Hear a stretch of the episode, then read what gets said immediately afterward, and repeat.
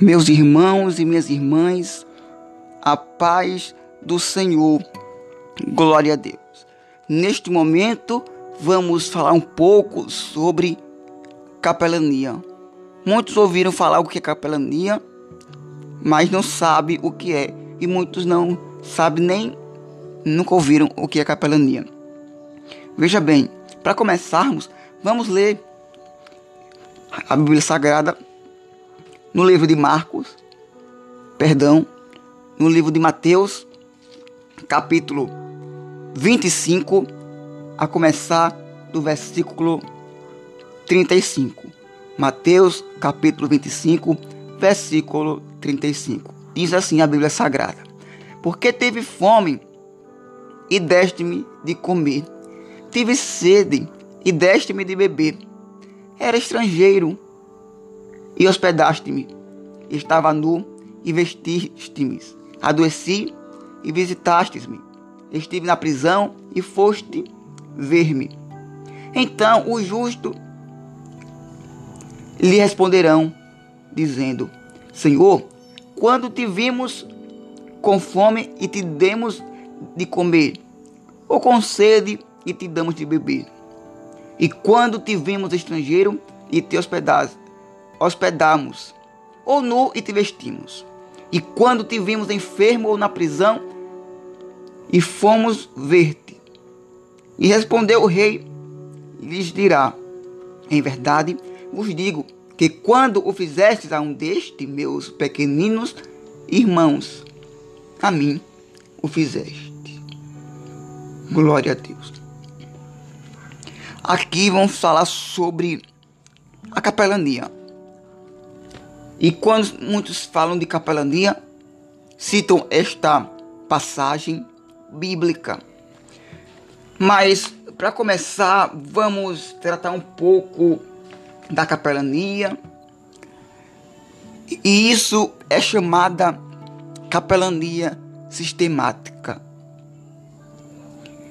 E vamos ver a visão da capelania os objetivos da capelania e vamos ver os valores da capelania.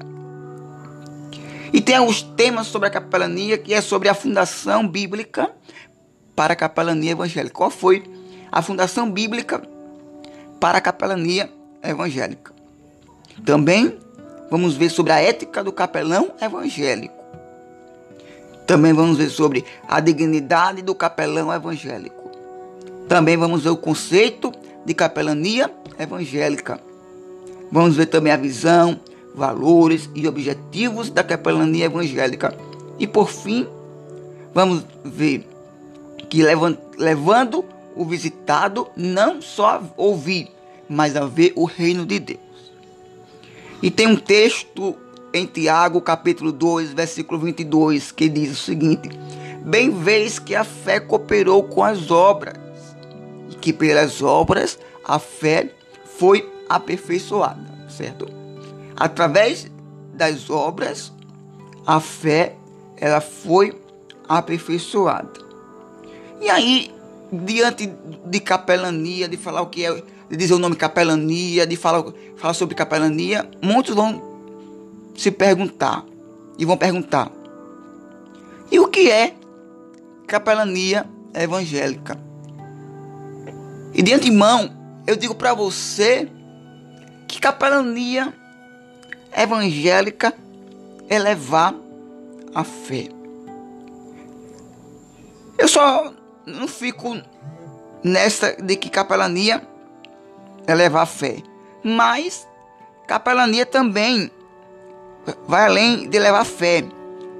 Capelania leva a fé, a esperança e o amor. E isto sobre o significado de capelania, o que é a capelania, se nós olharmos segundo o dicionário Aurélio, vamos ver que capelania quer dizer cargo, dignidade, o benefício do capelão. E na verdade, o capelão, ele quer dizer que é um padre encarregado da assistência espiritual a regimentos militares, escolares, hospitais, instituições de internação coletiva ou também ao público em geral, abrangendo ao público em geral. Então percebe, nós percebemos que tem que o trabalho de capelania é muito vasto. Vários locais que se pode fazer o trabalho de capelania. O trabalho pode fazer em várias áreas o trabalho de capelania.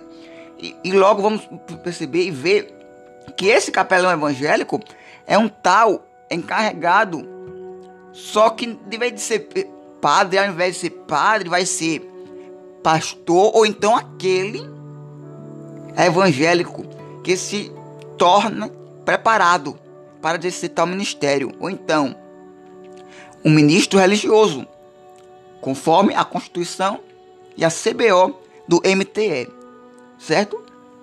Então, muitos podem pensar, ser capelão é só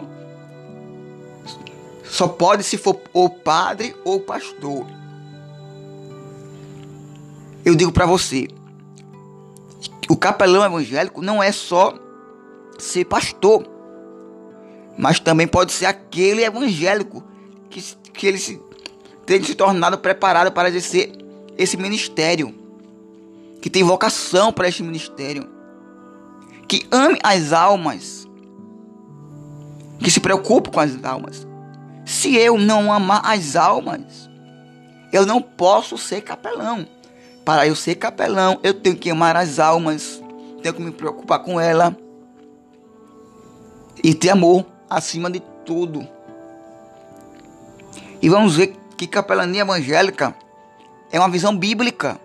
Se nós lermos a Bíblia, vamos ver que tudo isso que eu estou falando se encaixa nesse trabalho, nesse ministério de capelania.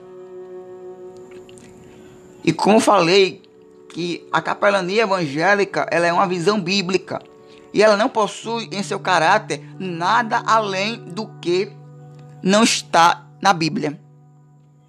E isso é muito simples de assimilar quando se, se tem essa visão de fé, de esperança e de amor. E isto tudo é quando Cristo, preste bem atenção, quando Cristo está em nós. Aí sim. Mas quando não, se torna difícil. Quando não, aí sim se torna difícil.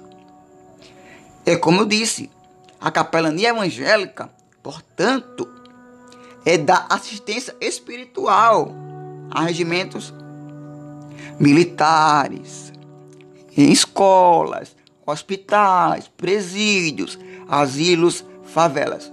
Enfim, queridos, a caridade de tal ministério, levando fé, esperança e amor, assim como já havia falado. E se isso é muito simples, é simples.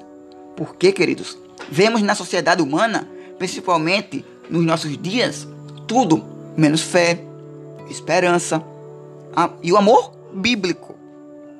Isso são as três virtudes teologais.